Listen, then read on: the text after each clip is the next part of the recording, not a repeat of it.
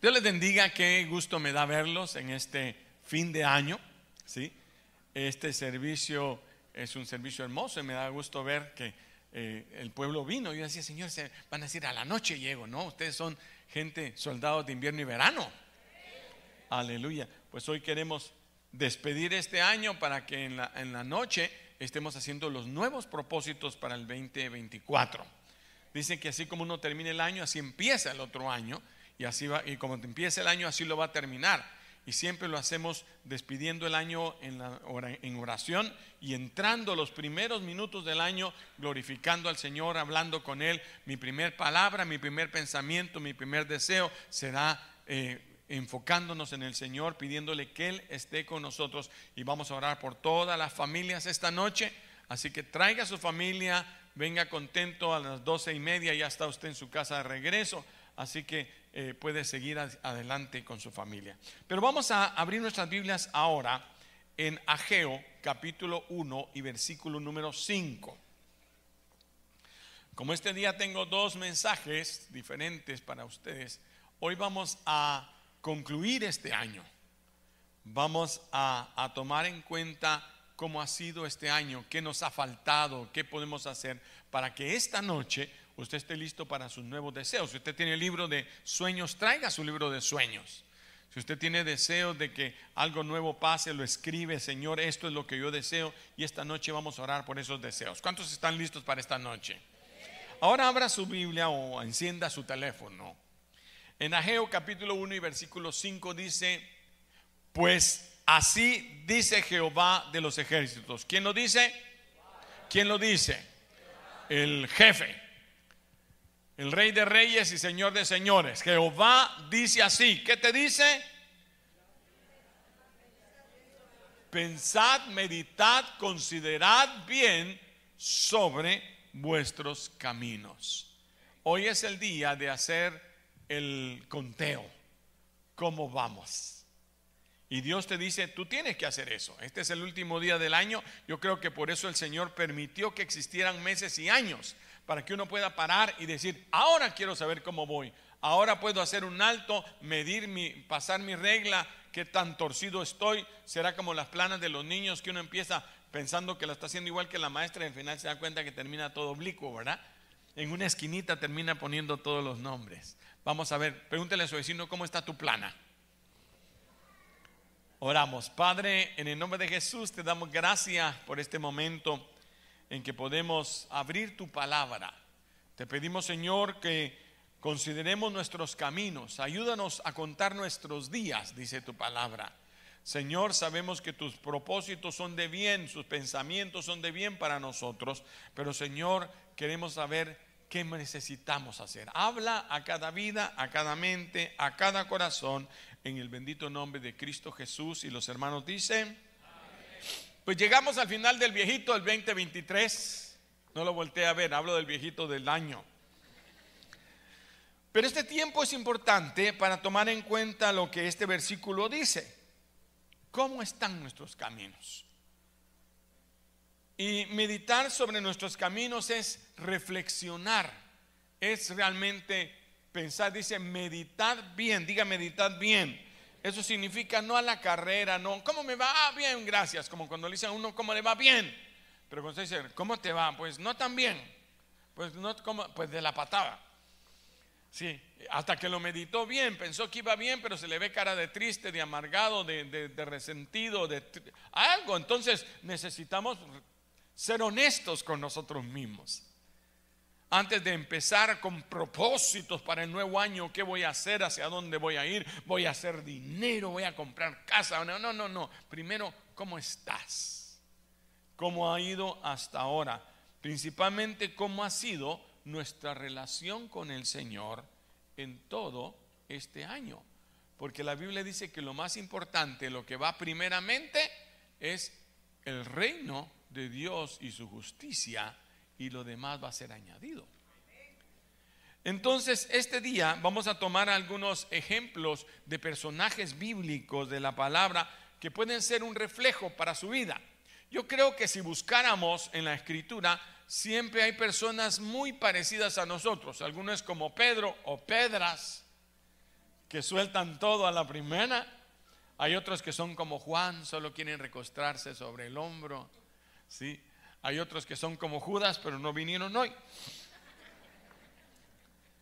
Pero tengo tres personajes que quiero poner de figura hoy y que usted se identifique. Quizás no sea exactamente, pero muy parecido.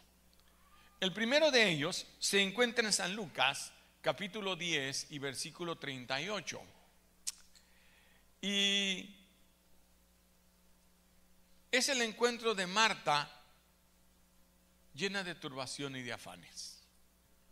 Estamos trazando, haciendo la línea, la contabilidad de nuestro año pasado. Y leo el versículo 38, dice, aconteció que yendo a ellos de camino, entró en, el, en una aldea. Y una mujer llamada Marta lo recibió en su casa. Jesús llegó a su casa. ¿Cuántos quieren que Jesús llegue a su casa? A lo mejor Jesús llegó a tu casa y ni cuenta te diste, no estabas. Jesús llegó a tu casa. ¿Cuántos saben que Él visita nuestra casa? Él sabe dónde vives. ¿Se acuerda cuando eh, le dijo a, los soldados dónde tenía que ir? Van a ir por la calle de la derecha y ahí van a encontrar a un hombre llamado Simón y ese Simón está hospedando a otro Simón llamado Pedro. Bueno, le da la dirección. Dígale a su Dios sabe dónde estás tú. Igual que la migra. Y esta tenía una hermana que se llamaba María, la cual sentándose a los pies de Jesús oía la palabra. Pero María se distraía en muchos servicios y vino a él diciendo, Señor, ¿no te das cuidado que mi hermana me deje sola servir y no me ayuda, taraganota? Dile pues que me ayude. Y respondiendo Jesús le dijo, Marta, Marta, tan afanada que estás con muchas cosas, pero una cosa es necesaria. Si usted puede subrayar en su teléfono, si ya sabe hacerlo, se subraya, una cosa es necesaria, diga necesaria. Y Marta ha escogido la buena parte, la cual no le será quitada. Para muchos cristianos, o diga cristianos y servidores,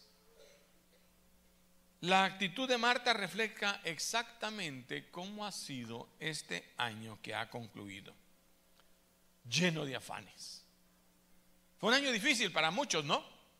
Veníamos de una pandemia, veníamos de cierta escasez, venimos de un incremento económico, venimos de, de, algunos problemas familiares, de algunas muertes y todo lo que había pasado en una pandemia que quedó atrás, lleno de quehaceres y preocupaciones pero casi no tuvimos tiempo para el Señor. Cuando yo decía el Señor llegó a tu casa y tú no estuviste, es porque ahí estaba presente su presencia. Quizá tu esposa y tú no estabas esposo, quizá tu esposo y no estabas tu presente esposa. Quizá el Señor quiso visitar tus hijos y no te diste cuenta, porque hay visitaciones de Dios durante nuestros días. Hay días que Dios te está hablando y nosotros lo pasamos desapercibido y Dios deja de hablar. Hay días de visitación de Dios donde los milagros están a la mano de Dios, la, fe viene a tu corazón de esos días donde te despiertas en la madrugada con un deseo de orar y dices, ay no, yo tengo más ganas de seguir durmiendo. Codea a su vecino nada más. Es triste, pero esto puede reflejar la vida de la, muchos servidores Quiero que me entienda, Marta no era mala, Marta era buena. Dígale a su vecino, Marta era buena.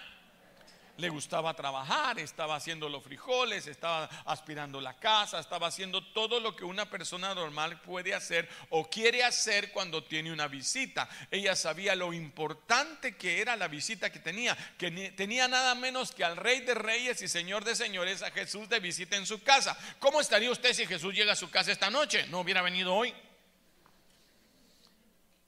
estaría haciendo el menudo, o yo no sé qué come usted para fin de año, o los tamales. El asunto es de que ella estaba muy preocupada de que Jesús estuviera bien. Hay mucha gente que está afanada de la actividad de la iglesia, muchos pastores estamos tan preocupados a veces de las necesidades de que la iglesia esté bien, de que las sillas estén bien, de que esté caminando todo, de que se esté pagando todo, que nos olvidamos de lo más importante que es el reino de Dios. Diga el reino de Dios, lleno de compromisos eclesiásticos quizás no digamos de trabajos, pero vacíos de la comunión con Dios. Es cuando la gente empieza a sentir la pesadez de la vida cristiana. Hace algún tiempo, unos años, y luego lo repetimos el año pasado, si no estoy mal, acerca de aquel joven Samuel, ¿sí? Samuel se llama el brasileño, que dice que él era un cantante y que le iba muy bien, lo estaban invitando por todos lados, tenía unas eh, canciones que estaban pegando en ese momento y, tenía una invitación por aquí, otra invitación por allá, y él estaba muy ocupado viajando y preparando su música y preparando lo que tenía que hacer, hasta que un día se le cerró la puerta. Dice que las llamadas empezaron a faltar, que los que lo invitaban empezaron a cancelar, que ya nadie lo llamaba, nadie le, decía que fuera a cantar a su iglesia. Él se, se sentía tan mal que le dijo a su esposa, mira, yo lo que voy a hacer es ponerme en oración. Y se pone en oración y cuando está orando dice, Dios, háblame, háblame, y Dios no le hablaba. Y ya cuando está cansado y ya dice, bueno, pues Dios no me habló, se levantó y cuando se levantó Dios le habló. Porque Dios habla cuando Él quiere. Dígale a su vecino, Dios habla cuando Él quiere. No cuando tú quieres, el rey es él, el siervo somos nosotros. Y le dijo Samuel, ahora yo quiero hablar contigo. Dígale a su vecino, Dios te quiere hablar. No es cuando tú quieres hablar con Dios, porque siempre queremos hablar con Dios, sobre todo cuando estamos necesitados. Pero hay momentos en que Dios dice, ahora quiero que me oigas tú a mí, que me atiendas. Cuando la esposa te para y te dice, bueno, yo quiero saber si tú todavía me quieres. ¿Y acaso no trabajo para ti todo el mes? Pues no estoy entero. No, no, no, pero quiero saber si, si el amor está. hay, hay algo que está pasando aquí en nuestra relación. Estás cumpliendo, pero no estás amando. ¿Cuántas mujeres entienden eso? Porque los hombres no lo entienden. Los hombres creemos que con dar, que con pagar, con cumplir estamos mostrando el amor, pero eh, es algo más y es lo que nos ha pasado a muchos durante este año quizás. Nos hemos dedicado tanto a hacer lo que tenemos que hacer. Muchos cristianos estuvieron tan afamados, afanados buscando las bendiciones Ay, es que yo necesito eh, eh, algo más grande, algo mejor para mi familia. Yo necesito establecer un nuevo hogar. Yo quiero cambiar porque tengo estos problemas. Es bueno, es bueno que quiera eso. Pero la Biblia dice: busca el reino de Dios primero. Diga primero. Si el reino de Dios no fue primero, si lo dejaste por un lado,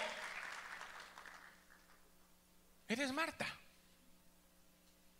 Y entonces estás peleando porque no me ayudan y porque no hacen, porque en vez de estar en la iglesia no están aquí conmigo, porque no están colaborando, es que las cosas no están funcionando como yo quiero que funcionen. Ah, dice el Señor, Marto, Marta, tan afanado que estás, porque María está haciendo una cosa que hay que hacer. Dígale a su vecino una cosa que hay que hacer. Lo primero que vamos a marcar para esta noche, para pedirle al Señor, es que el reino de Dios es primero. Y todo lo demás, lo tuyo, es tiempo de sentarte y atenderlo a Él. Y muchas veces pasamos por alto. No sé si esta computadora, porque a veces me dice la computadora, has pasado cuatro horas en la semana diariamente en el iPad. Me controla esta ingrata. Que nos sacara ahorita el Señor en el cuadro, en, tu, página de, de tu mente, y te dijera, tantas horas pasaste conmigo. Mi esposa me mandó ayer, vamos a ver si lo encuentro. No lo tenía pensado. Dice, un año tiene 12 meses, 12 meses tiene 52 semanas, 52 son 365 días, son 8.760 horas. ¿Cuántas? Son 525.600 minutos. 31 millones 563 mil segundos. ¿Cuántos de esos minutos fueron para el Señor en tu año? ¿Cuántos minutos al día le has dedicado al Señor durante estos 300? Multiplícalo por 300, olvidemos los 65, te los regalo. ¿Cinco minutos? ¿Por 300? 1500 minutos. Y veamos, minutos hay 525.600 y solo le dimos al Señor 1500 minutos, los que le dimos. Los que nunca vinieron a la iglesia, los que no, porque algunos vienen a la iglesia, de paso me miren a mí.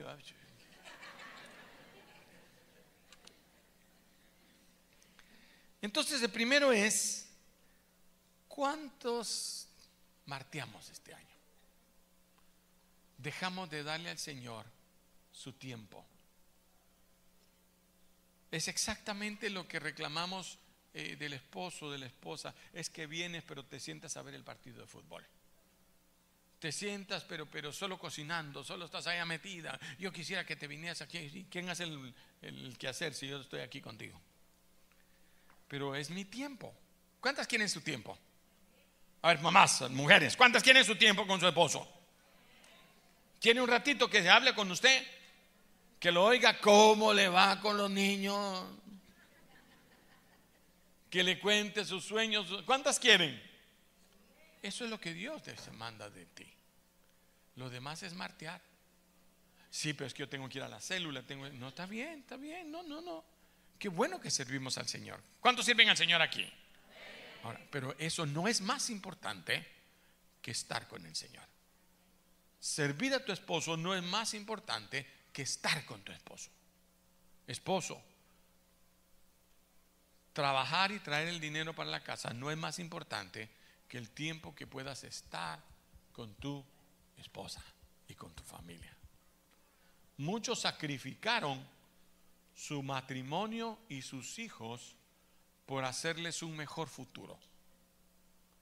Dejaron de estar con ellos, abandonaron, casi abandonaron la familia, que no, yo me voy aquí, pero voy a trabajar, me voy toda la semana y regreso. Pero entonces viven solos y crecen solos, viven como animalitos del campo. Y le voy a decir una cosa, hermano, uno llega a un año más y dice, ¿a qué horas pasó este año? Yo no sé cómo le fue a usted este año, pero este año para mí fue un soplido. Yo siento que acabamos de estar en la vigilia del año pasado. Fue tan pronto este año y cuando miro para atrás, miro a mis hijos, miro a mis nietos, digo, ¿a qué horas vinieron? ¿Qué tan rápido se pasaron que no me di cuenta? Estaba tan ocupado en tantas otras cosas. El segundo que quiero ver con ustedes es algo muy conocido un hombre llamado Lázaro. Diga Lázaro. Este era un mendigo. ¿Sí? No le hablo de Lázaro el resucitado, le hablo, le hablo de Lázaro el mendigo que se encuentra en Lucas capítulo 16 y versículo 20. Un hijo de Dios que tiene que vivir mendigando de un rico un salvo, porque dice la Biblia que se murió y fue llevado al seno de Abraham y allá lo, restauraron, pero su vida no fue una vida bendecida, teniendo un Dios poderoso. Dice el versículo 20 de Lucas 16, había también un mendigo llamado Lázaro, el cual estaba echado a la puerta de él, lleno de llagas y deseaba saciarse de las Ni siquiera le daban de comer. deseaba saciarse de las migajas que caían de la mesa del rico y aún los perros venían y le lamían las llagas. Qué triste vida para un hombre, pero más triste que sea un hijo de Dios. Más triste que sea un salvo o alguien que conoció la salvación, que alcanzó el misterio de, de conocer a Dios, a Jesús, y que su vida sea llena de enfermedades, llena de pobreza, deseando que le den siquiera migajas a los pies de un rico que no le quiere dar las migajas y que los perros están lamiéndole las llagas y bueno, y peleándose el pedacito de hueso que cae debajo de la mesa con los perros. Voy a dejar claro una cosa primero. Nosotros los cristianos tenemos un Padre celestial. ¿Cuántos tienen un Padre celestial? Levante la mano que tiene un Padre celestial. El que le da todas las cosas. A ver, pónganse de pie los que son bendecidos con ese Padre celestial. A ver, pónganse de pie. ¿No hay Lázaros aquí que mendiguen bajo la mesa? Puede sentarse. Entonces lo primero que quiero decir es que Él tiene cuidado de nosotros y de nuestras necesidades. Dijo el salmista, joven fui y he envejecido y no he visto justo desamparado ni su simiente que mendigue pan. Cada vez que yo decía ese versículo decía, eso lo dijo el salmista. Pero ahora ya casi puedo decir yo, joven fui y he envejecido.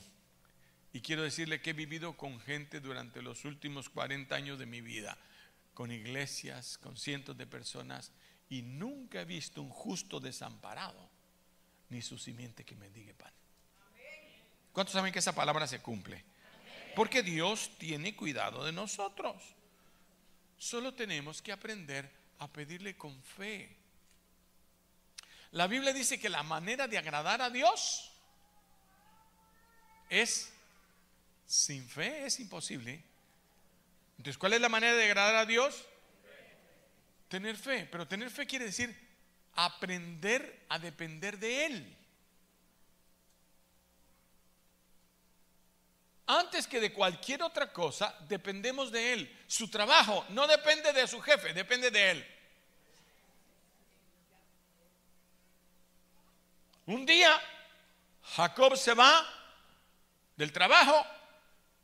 Él ha bendecido a su, a su, a su patrono, que era su tío, entre paréntesis, pero lo ha bendecido tanto, ha trabajado ya 14 años con él esos 14 años le ha ido muy bien, pero un día se va, él dice, yo también quiero hacer mis propias cosas. Y se va y el jefe sale detrás de él a quererlo amenazar, a que regrese, a advertirle, va detrás de él. Y cuando está muy furioso porque al día siguiente va a atacarlo, Dios se le aparece en un sueño. Y le dice, ¡ey, ey, ey, ey!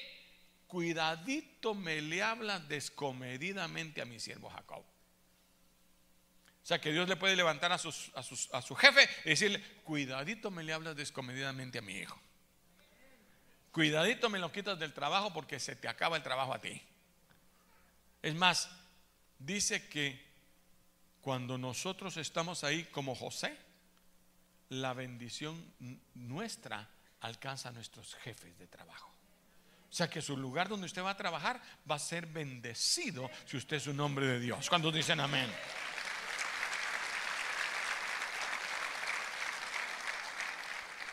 Lastimosamente muchos dejamos o dejan a, nuestro Padre Celestial de lado y ponen su confianza en la ayuda de los hombres. ¿Ya me va a entender? Se depende más de lo que el hombre va a hacer. Se humillan delante de los hombres suplicando su ayuda en lugar de humillarse delante del corazón de Dios. Depende más que va a decir, ay no, es que, es que si voy a la iglesia eh, eh, se va a molestar la jefa. Dice que ya no, ya no me... No, no, no. Primero el reino de Dios. Hay un, dicho que dice, de rodillas ante Dios y de pie ante los hombres. Pero muchos viven de rodillas ante los hombres y no se paran delante de Dios. ¿Cuántos me están siguiendo aquí? Mi hermana, mi hermano, a veces se mendiga el amor de un hombre. Hermano, yo ya no voy a la iglesia porque dice que Él me deja. Si yo ya no voy. Mire, y se van. Y de otra manera los hombres no vienen a la iglesia. Que nos vamos a ir para la otra iglesia. Que, que ahí sí, ahí sí te voy a hacer. Mentira del diablo y de su marido.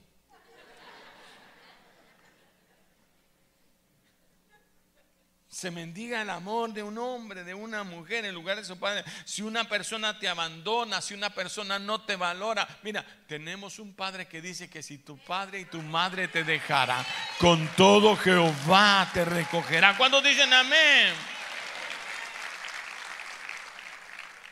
Tenemos un Padre Celestial que te ama, que te protege, que dijo, yo estaré con vosotros todos los días y hasta el fin, que ha prometido estar contigo, que todo lo puedes en Cristo, que te fortalece. Dejemos de mendigar la ayuda de las personas. Dependamos de Dios. ¿Cuánto me están siguiendo? Hermano, sí, pero si Dios hubiera querido ayudar a aquel hombre, no, no, la Biblia dice, clama a mí, clama a mí si no clama, no responde.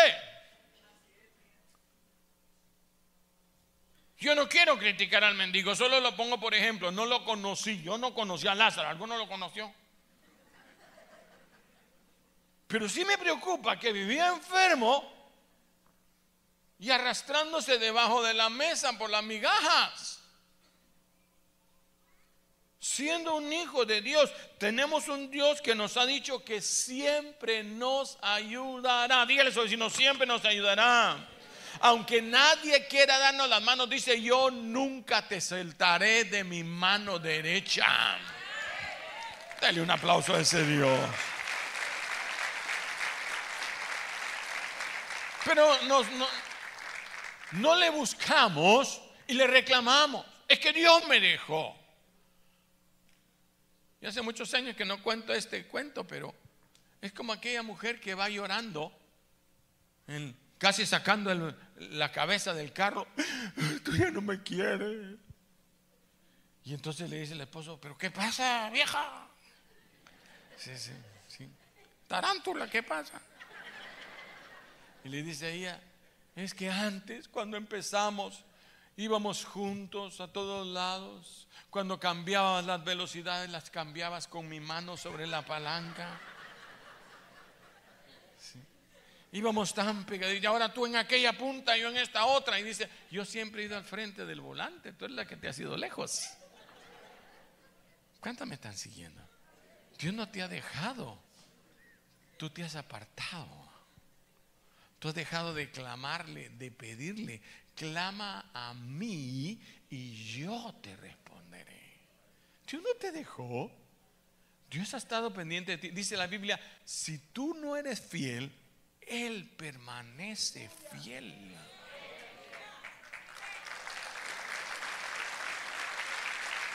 ¿Por qué estamos aquí? Porque Él ha sido fiel. Si de mí dependiera solo, yo ya me hubiera apartado. El enemigo tantas veces que ha querido apartarnos, cuántas circunstancias, cuántas preocupaciones, pero Él te dice, no, yo estoy contigo, adelante, vas a salir adelante, no te preocupes, porque lo que ves ahora no lo mirarás después, yo seré contigo como estuve con Moisés, nadie te podrá hacer frente en todos los días de tu vida. Cuando dicen amén? Entonces yo no sé cómo fue su año. Si realmente ha vivido, no sé qué hacer, yo, es que dependo, es que de esto y que si yo no me agarro, no, no, no, no, no, no, no, no, no. Dice la Biblia, maldito aquel que pone su confianza en otro hombre, aunque ese hombre sea usted mismo. Si el altar suyo es usted,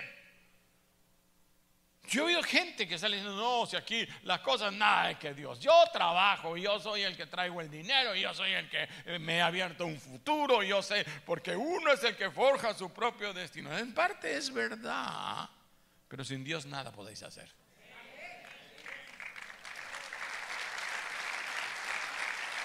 Tiempo y ocasión las ha dado Dios. ¿De dónde vendrá mi socorro? Mi socorro viene de Jehová que hizo los cielos y la tierra. No importa si viene por una persona, no, no importa si es un es una, cuervo el que me trae la carne. viene de Dios. Porque ese cuervo se tragaría la carne, pero Dios le hace que no se la coma, se la pones ahí. Y le traes el pan. Está como aquella señora que dice que eh, estaba orando. Señor, mándame pan, Señor, pan calientito. Y, su hijo lo estaba oyendo, de estos pícaros, ¿no? Y dice que voy a ir a traerle pan. Y se lo voy a tirar aquí por la pared y que le caiga. Que piense que fue Dios el que. Entonces fue a la panadería y entonces tiró la bolsa de pan y le cayó casi en la cabeza a la señora. Y abre la bolsa y era pan calientito. Gracias, Señor, gracias por el pan que me mandaste. Y entonces entró y le dijo, ja, ja, ja, que Dios, ni que nada, yo te lo tiré. Y gracias, Señor. ¿Y por qué le das gracias? Porque moviste a este duro para que me diera a mí. Mire, es que Dios obra por senderos misteriosos. No es el jefe el que te lo dio, Dios lo movió. Ay, no es que yo tengo un jefe, ay, si ese jefe, Dios sin ese jefe, no, no, sin ese Dios no tendrías ese jefe. Sin ese Dios no tendrías esos hijos. Sin ese Dios no tendrías ese esposo, esa esposa, ese pastor. Dele un aplauso al Señor. Y voy a hablarle de uno último, porque ya estoy viendo que Iván se va acercando. ¿Quién es el más conocido de todos? Se encuentra en el capítulo 15 de San Lucas, todo lo he leído de San Lucas, y versículo 13 al 20. Lo voy a leer por aquellos que es primera vez, sobre todo este pasaje, me interesa que lo lean porque es la historia del hijo pródigo. Desde el versículo 13, este hijo que se fue de la casa, no muchos días después, juntándolo todo, el hijo menor, partió lejos a una provincia apartada. Allí desperdició sus bienes viviendo perdidamente. ¿Desperdició qué? sus bienes. Aquí entran algunos. Y cuando todo lo hubo malgastado, vino una gran hambre en aquella provincia y comenzó a faltarle. Y fue y se arrimó a uno de los ciudadanos de aquella tierra, el cual envió a su hacienda para que apacentase puercos. Y deseaba llenar su vientre de las algarrobas que comían con los puercos, pero nadie se las daba. Volviéndose en sí, dijo, ¿Cuántos cornaleros en casa de mi padre tienen abundancia de pan? Y yo aquí perezco de hambre. Me levantaré. Iré a mi padre y le diré, Padre, he pecado contra el cielo y contra ti. No soy digno de ser llamado tu hijo. Hazme como uno de tus jornaleros. Levantándose, vino a su padre y cuando aún estaba lejos, su padre le vio, fue movido a misericordia, corrió y se echó a su cuello y le besó. Posiblemente este año que ha pasado, la parábola del hijo pródigo se refleja en alguno de los que está aquí. Te has alejado de tu Padre Celestial. Oiga, no dejó de ser hijo. Dígale a su vecino, no dejó de ser hijo. Solo no lo reconoció. Solo no lo visitó. Solo no lo llamó. Ni un email, ni un mensaje le mandó. De eso estoy seguro.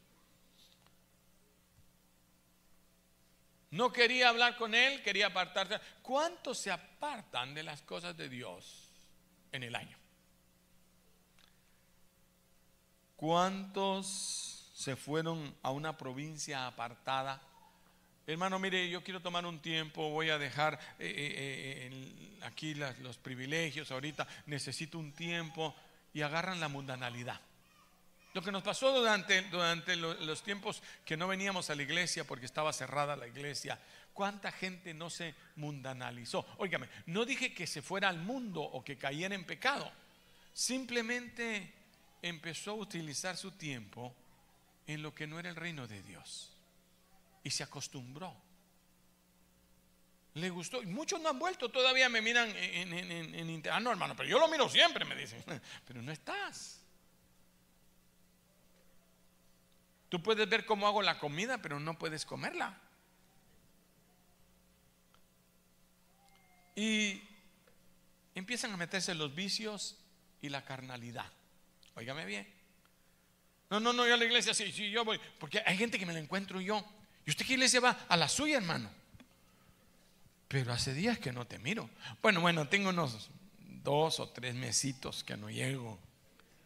He que estado muy ocupado, hermano. Es que fíjese que, como se murió mi mamá con, con, la, con el COVID. El COVID fue hace tres años, mija. Sí, pero todavía tengo el dolor. No, no, no. Mire, oiga, óigase. ¿Cómo ponemos unas excusas que cuando las oímos nos reímos de ellas? Es como el que para el policía y le dice, ¿usted por qué iba corriendo? Es que la ve mi carro y quería que se secara con el aire. Y cosas como esas traemos delante del Señor, pero nos vamos carnalizando. Empezamos a dejar de pensar en fe y empezamos a vivir humanamente. Olvidamos el reino de Dios primero, olvidamos la casa de Dios, olvidamos que en la casa de Dios Dios trae todo. Después del reino, todo lo demás es añadido. Y vamos buscando más, canalizándonos, platicando, y otra persona nos cuenta de esto, y otra persona nos cuenta de aquello, y empezamos a decir, no, no, tiene razón. Y empezamos a ver el mundo tan natural y la iglesia tan rara.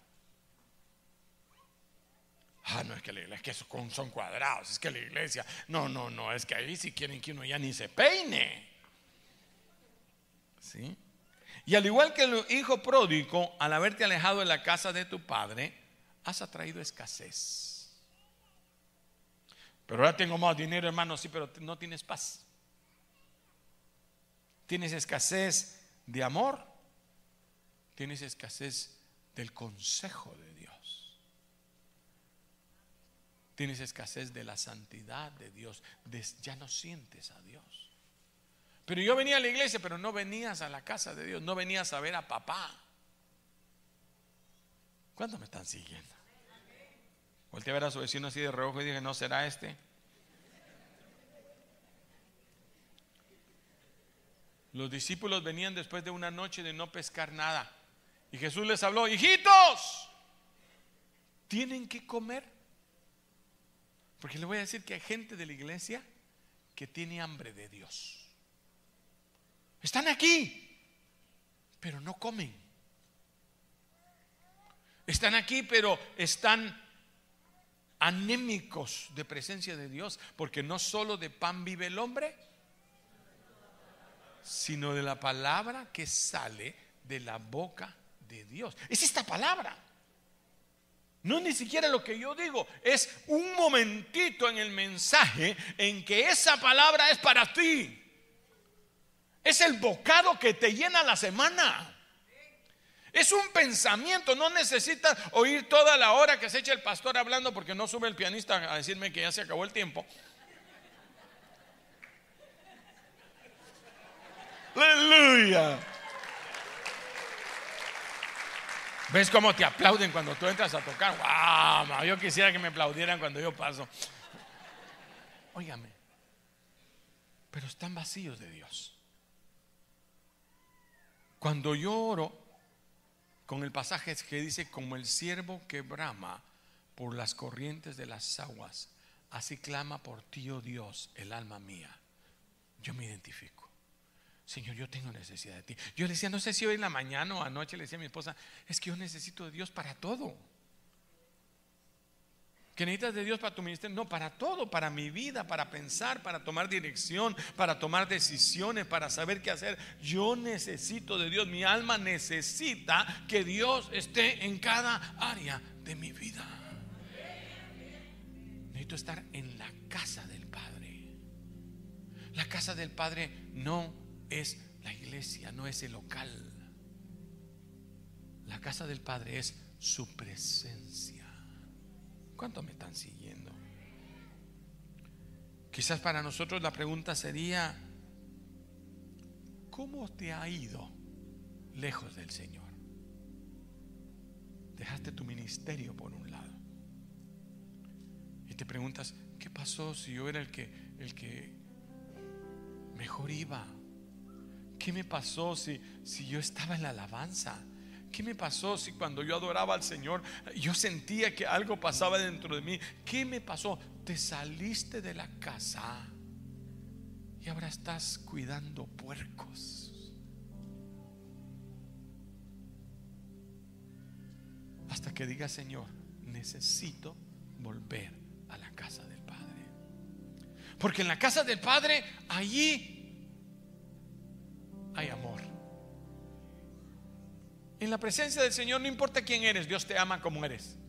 Dígale a su vecino, así de feito Dios te ama. ¿Quién no ama a su hijo?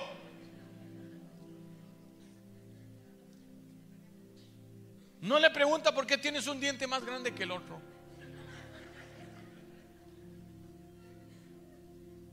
Tal vez le dices que estás gordito, pero así te quiero. O como te dice la esposa, estás peloncito, pero me gustas pelón. Pelón y sin dientes, así nadie te roba.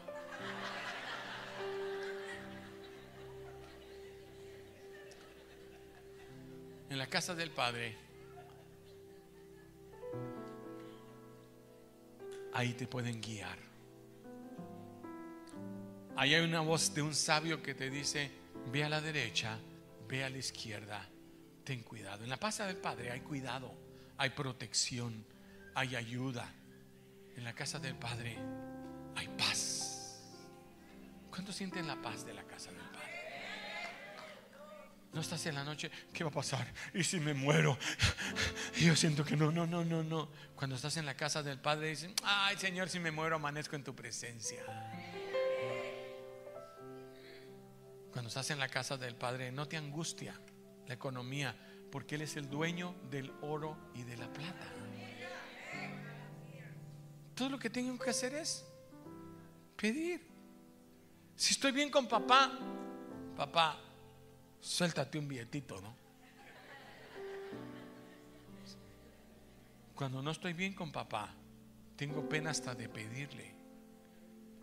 Y ahí es donde entra la escasez, la tristeza, la angustia, otra vez el temor, otra vez el futuro, otra vez tengo que hacer, no sé qué va a pasar con mi vida, me estoy poniendo viejito. no, no, no. Cierre sus ojos. Estamos por terminar el año y tenemos que tomar decisiones. Para algunos será como la del hijo pródigo, volveré a la casa de Aclaro que no es una situación de voy a volver a la iglesia, a la local, a los cultos. Es me voy a volver otra vez a ese lugar donde yo me metía con Dios. Donde yo oraba y sentía paz, seguridad, dirección, protección donde nada me atribulaba, donde no tenía miedo al futuro, donde no tenía miedo al pasado. Me he salido de la casa del Padre. Yo no quiero seguir viviendo en necesidad. No quiero seguir viviendo en angustia. ¿Tienes gozo? ¿Tienes una mejor vida? ¿Tienes una familia mejor? ¿Hay paz? ¿Hay seguridad en tu corazón? si no necesitas volver a la casa del Padre.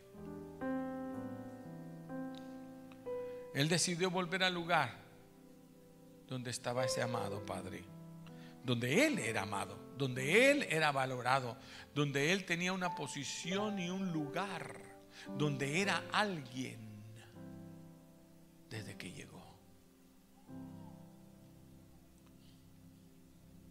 Mientras el pueblo de Dios medita en los que hemos hablado, Quizá tú puedes decirle, no Señor, yo gracias a ti he estado en tu presencia. Este año ha sido un lleno de tu gloria, de tu amor. Gracias Señor. Bueno, es bueno. Dele gracias al Señor por ello. Pero si no, dígale Señor, he perdido el tiempo. No me he ido de la iglesia, pero me he ido de tu presencia. Me he dedicado tanto a los quehaceres que me he olvidado de ti y hoy vuelvo a la casa del Padre. Volvamos con arrepentimiento y con humildad a su presencia. No al final, a la puerta del templo, recostados en su hombro. Si tienes hambre de Dios, necesitas acercarte a Él.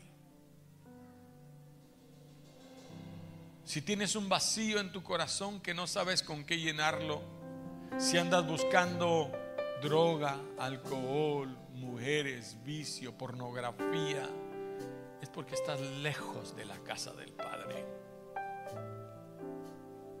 Si estás buscando a los marranos, necesitas volver hoy a la casa del Padre, en tu mente, en tu corazón. Nuestro Padre Celestial siempre nos recibirá con dos regalos maravillosos, su amor y su perdón.